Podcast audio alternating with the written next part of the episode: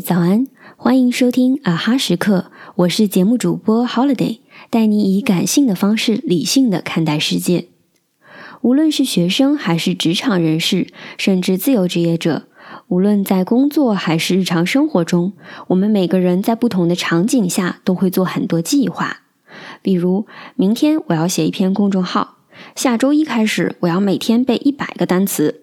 下个月开始，我要控制消费，极简生活。明年我要开始创业，开一间梦想咖啡馆。上面的计划听起来很不错吧？可是你发现什么问题了吗？没错，每个计划都有一个明确的开始时间，像是明天、下周一、下个月、明年，却没有截止时间。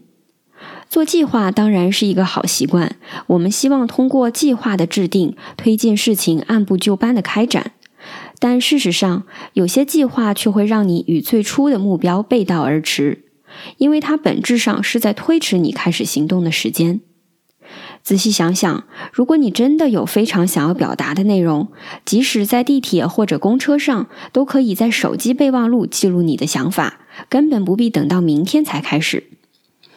如果你真的想改变消费习惯、饮食习惯，你会从今天、从即将到来的下一顿饭开始，而不是给自己设立一个下周、下个月的具体时间，推迟你的行动，为最后的放纵提供缓冲的借口。所以，做计划不要设置开始时间，当下就让这件事变成进行中的状态。为什么又一定要有截止时间呢？截止时间就是我们所熟悉的 deadline，是复习考试、写论文、做项目的第一生产力。如果你也有大学考试前一晚临时抱佛脚、熬夜复习的经历，大概率会同意上面的观点。为什么 deadline 能激发我们超强的行动力呢？因为这件事儿再不做就来不及了，并且通常又是涉及到像考试、毕业、职业发展这样无可回避的重要事项。Deadline 让你产生压迫感，也就是俗话说的“有压力才有动力”。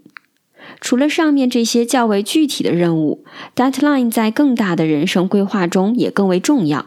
比如，很多人想要创业，想要在一线城市买车买房，那么你要做的计划应该是：我要在五年内存够首付，我要在三年内建立自己的品牌。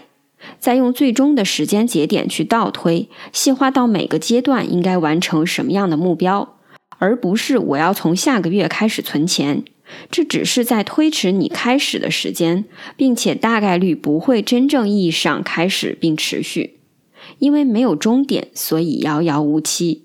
总结一下，做计划一定要设定截止时间，但不要设定开始时间。啊哈时刻，感谢你的收听。我们明早见。